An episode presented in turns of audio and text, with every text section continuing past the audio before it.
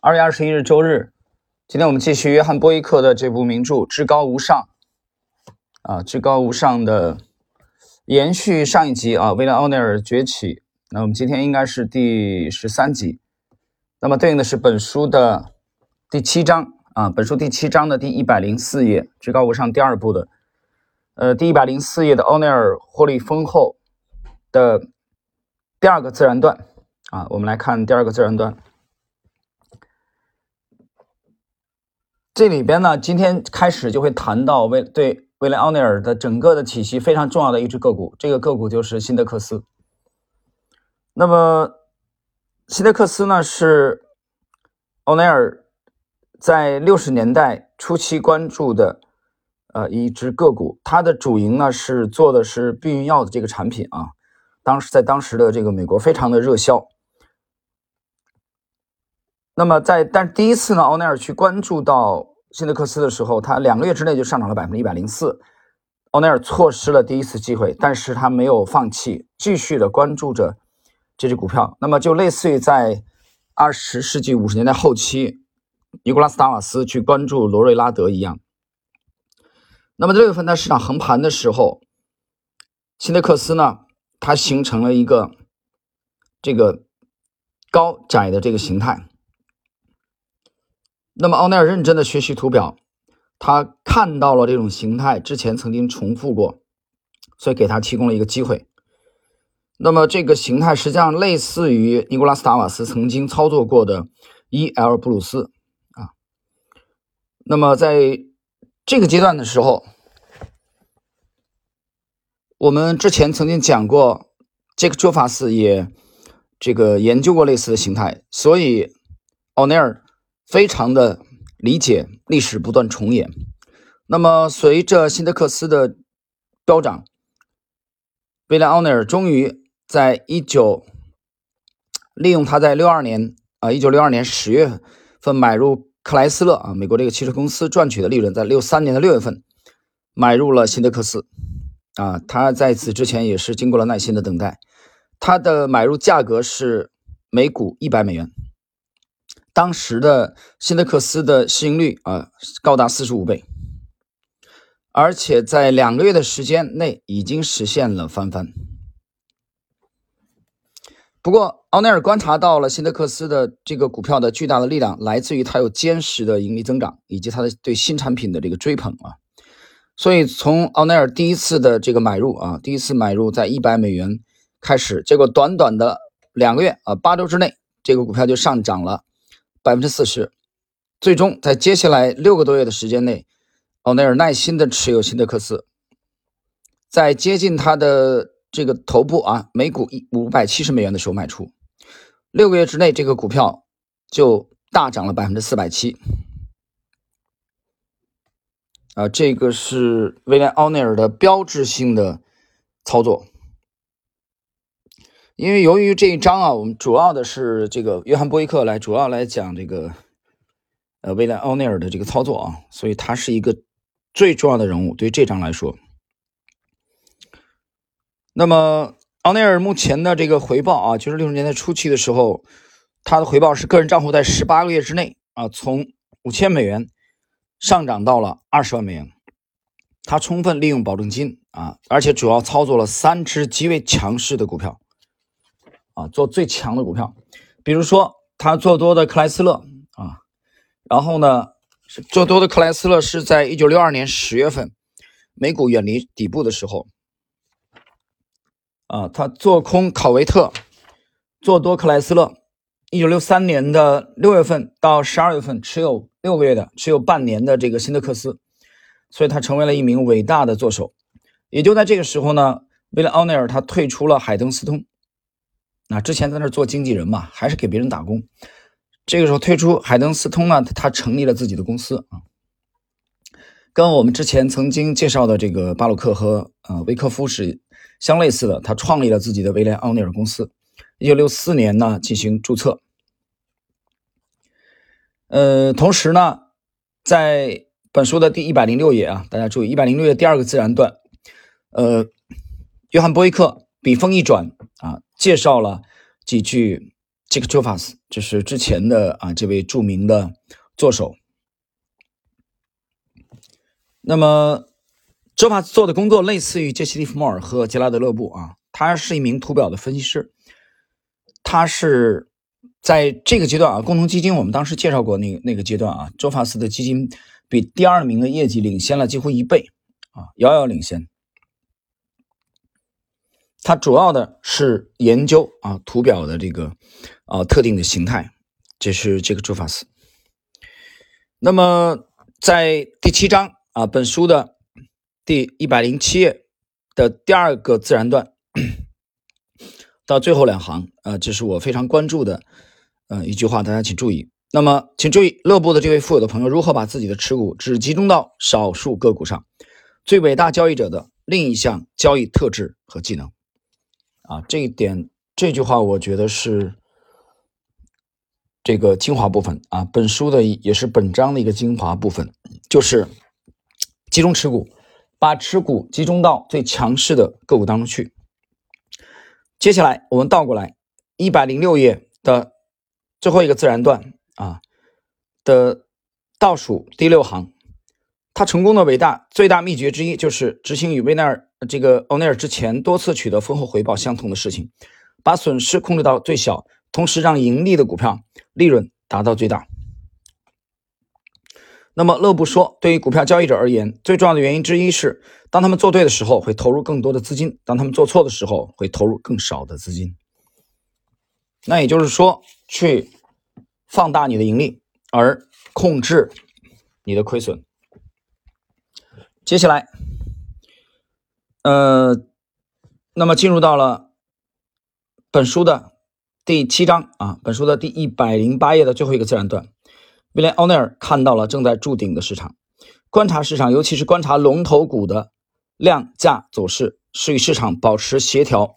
和同步的关键所在。这种形态在市场中一遍又一遍的出现，当市场已经上演过一轮长期的强势上涨趋势。并且之后，其他条件开始对公司盈利未来前景以及盈利持续增加能力产生压力之时，尤其如此。在我记得前两天啊，应该是在周五吧，啊，我跟一位跟一位一位听友的交流当中，我还提到了，呃，这个呃，昨天啊，应该是昨天周六，啊，周六跟我在北方一位一位很好的朋友啊，也是我的学生，我们在交流，我还谈到了一点，啊，因为昨天是 这个体制内的上班的时间嘛。我这个朋友还在上班，我们交流还谈到这一点，呃，我跟他讲到了，说起就是为什么在这个时候我又去重读，而且是第一次在喜马开始去解读《至高无上》第二部啊，我没有解读第一部，两部书都很精彩啊，但是我个人的观点认为第二部更精彩，第二部的精彩程度啊，实战价值远远的高于第一部，呃，但是我不理解的是很奇怪啊，在网上第一部的价格远远高于第二部。很有意思，啊，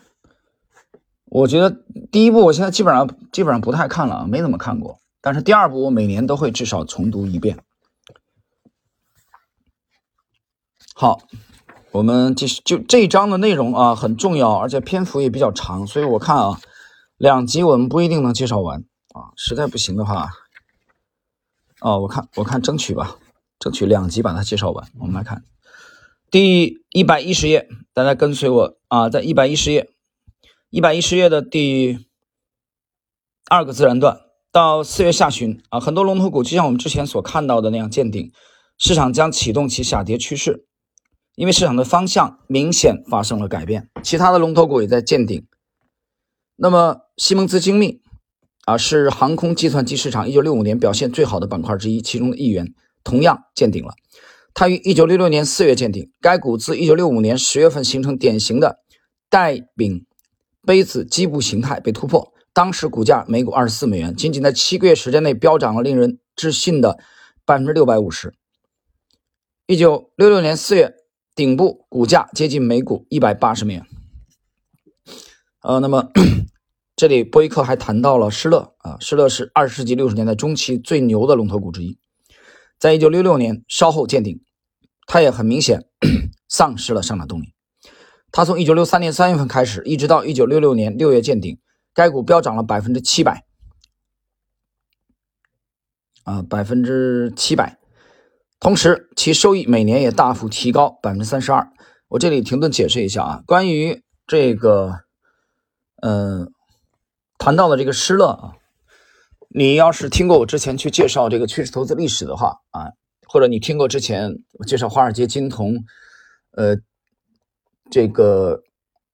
就是蔡志勇啊，美籍华裔的蔡志勇从上海。呃，圣约翰中学毕业啊，到美国成为美国移民的啊，这位蔡志勇，华尔街的股神，你对这个股票不会陌生。施乐啊，我如果没有记错误的话，施乐当年就是被蔡志勇的这种风格狙击的啊，重点狙击的啊，重仓的股票，给他带来了很丰厚的利润。好，接下来啊，我们 我注意到的是第一百一十一页。第一百一十一页第二个自然段的中间的部分，他再次谈到了杰拉德勒布。杰拉德勒布来谈对专业交易者灵活性的重要啊，保持灵活性这一点。昨天那个节目啊，昨天我们去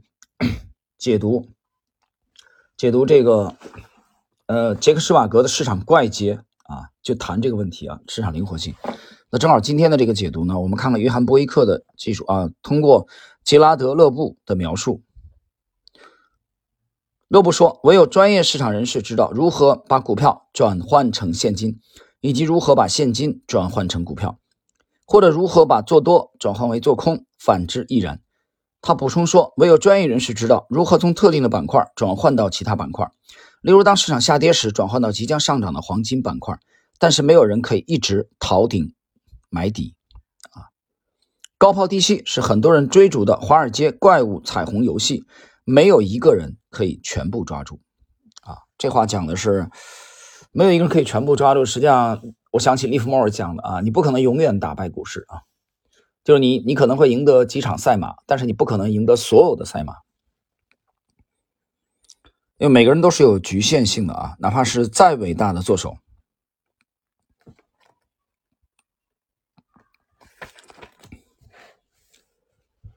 好，呃，接下来我注意到是一百一十二页啊，最后一个自然段，在这段市场充满挑战的时期，奥奈尔注意到一只股票控制数据系统，它在市场走低的某个交易日内走势良好。一九六七年，道指在春季的一个交易日内下跌了十二个点。欧奈尔注意到控制数据系统当天放巨量飙涨三又二分之一个点，他以每股六十二美元买入，他很了解这家公司啊。之后，其前景和基本面都表现一流。后来，控制数据系统继续上涨到每股一百五十美元啊，已经翻倍有余了啊！它六十二美元的成本。控制数据系统，这是奥内尔操作的啊，另外一只股票。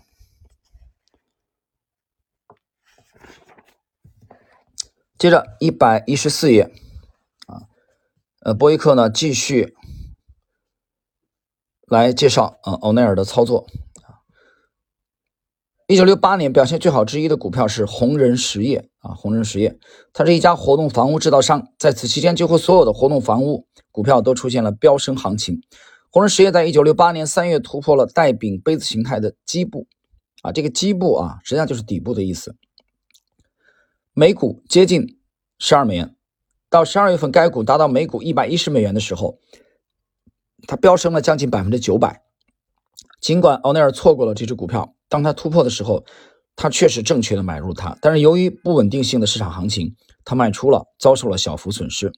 因此他错失了其巨大的涨幅，但却但他却记得这只股票及其走势。红人实业在最初突破其原来的基部之后，产生了一个十二周上升的基部形态，之后它自此暴涨，脱离上升基部。取得百分之五百零三的涨幅，那么上涨过程中产生了巨大收益。欧奈尔在近三十年后记得这种相同的形态。二十世纪九十年代末，他正关注着美国在线，他在该股中取得了巨额盈利啊，因为他想到了红人实业，并坚持持有美国在线。这里我们再次看到欧奈尔为了在未来获利而利用从之前历史中学到的经验教训。一个人是否能在股市中取得巨大收益？这种经验教训是至关重要的，啊。这一段很精彩啊，非常精彩。所以我说了，你要认真去读的话啊，当然每个人的观点可能会有差异啊，也许我觉得只能是一家之言吧啊，我觉得第二部太精彩了啊，这个程度远远超过了第一部啊，至高无上的第一部。接下来一百一十四页的最后一个自然段，在市场于十二月二日见顶之后，很多警示性信号开始显现。就像我们之前在其他时间所看到的那样，龙头股停滞不前，卖盘冲击市场，成交量越来越大。越南战争正在变成一种代价极其高昂的行动啊！呃，关于这一点啊，大家可以去倒过去听一下，在我第一次在这起码解读这个系列啊，就是解读《至高无上二》的时候，其中有一集是谈这个呃见顶的一些征兆啊，有专门的一集。啊，那集的实战价值是非常高的，大家可以去听一下。